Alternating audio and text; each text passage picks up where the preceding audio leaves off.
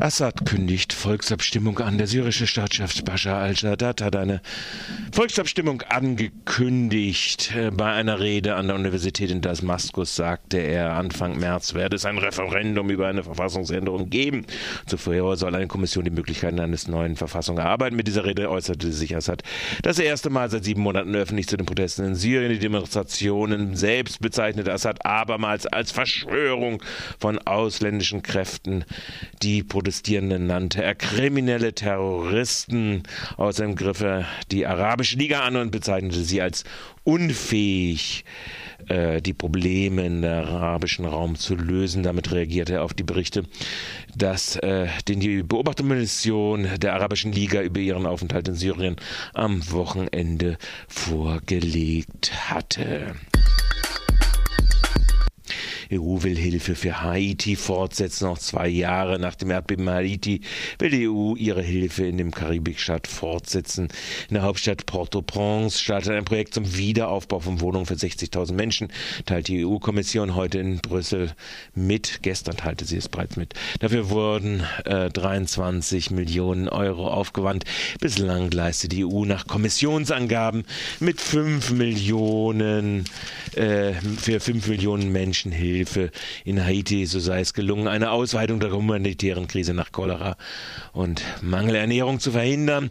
Die EU-Kommission und die Mitgliedstaaten sind nach eigenen Angaben der größte Geber für die Wiederaufbauhilfe in Haiti von den gemeinsam zugesagten 1,2 Milliarden Euro.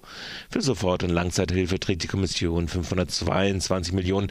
Davon seien bislang 358 Millionen Euro für konkrete Projekte bereitgestellt worden. Schwerpunkt bei der Haiti-Hilfe setzt die EU-Kommission nach eigenen Angaben beim Wiederaufbau der zerstörten Infrastruktur, vor allem von Straßen und Wohnungen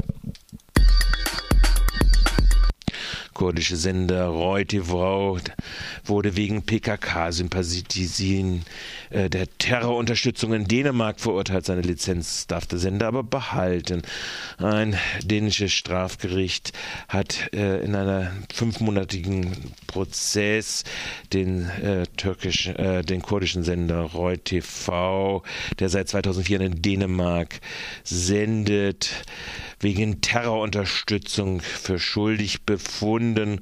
Konkret beruht dieses Urteil auf einer Ausdehnung des Strafparagraphen, der jegliche Förderung von Terroraktivitäten unter Strafandrohung stellt, von bis zu sechs Jahren Haft. Roy Rechtsanwalt Björn Helmquist sieht im Urteil einen Verstoß gegen das Recht der Meinungsfreiheit. Heute erreicht Länder, in denen Kurden unterdrückt und verfolgt werden, meinte er, das Urteil äh, sei im Wesentlichen gegen die ständige Rechtsprechung des Europäischen Gerichtshofs für Menschenrechte äh, gerichtet, der nicht dem des äh, äh, untersage die Botschaft oder die Verbreitung, Vermittlung von Botschaften unter Strafe zu stellen.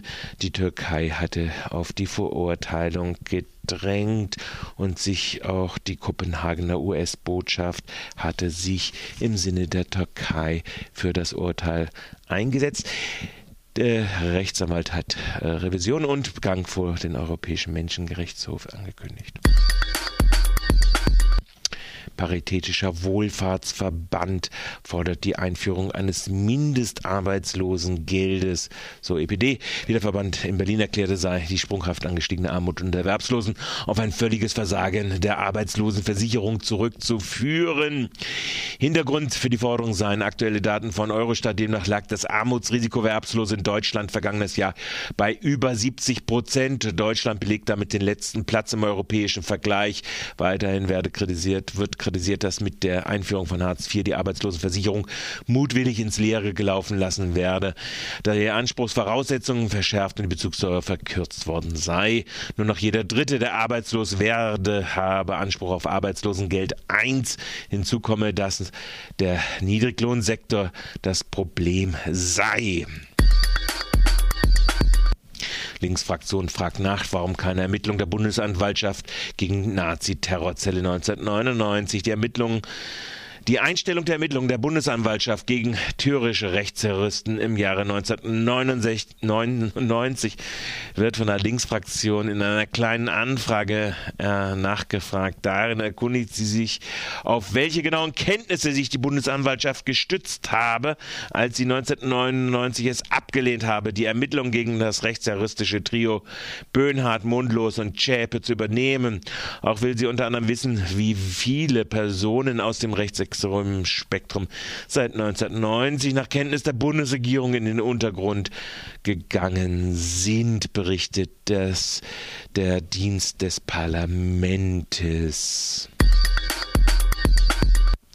Untersuchungsausschuss zu Umgang mit Thüringer Terrorzelle geplant, so die Frankfurter Rundschau in ihrer Online-Ausgabe. Danach wollen sich die parlamentarischen Geschäftsführer aller Fraktionen am Freitag verständigen, um einen entsprechenden Beschluss in der nächsten Woche zu ermöglichen. Parallel zum Untersuchungsausschuss des Bundestages soll es auch noch eine Bund-Länder-Kommission zu den Vorkommnissen geben. Diese soll insbesondere das Verhalten der einzelnen Landesbehörden untersuchen.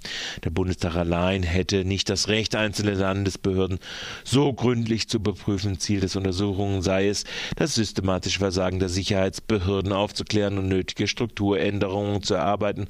Ein parlamentarischer Untersuchungsausschuss ist formal die schärfste Form, mit der Bundestagsabgeordnete Versäumnisse der Regierung der Bundesbehörden beleuchten können.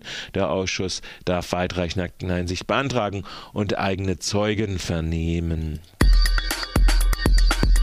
Nazi Wiese erneut, wird erneut angeklagt gegen den bayerischen Nazi. Martin Wiese wird erneut Anklage erhoben, das berichtet die Süddeutsche Zeitung.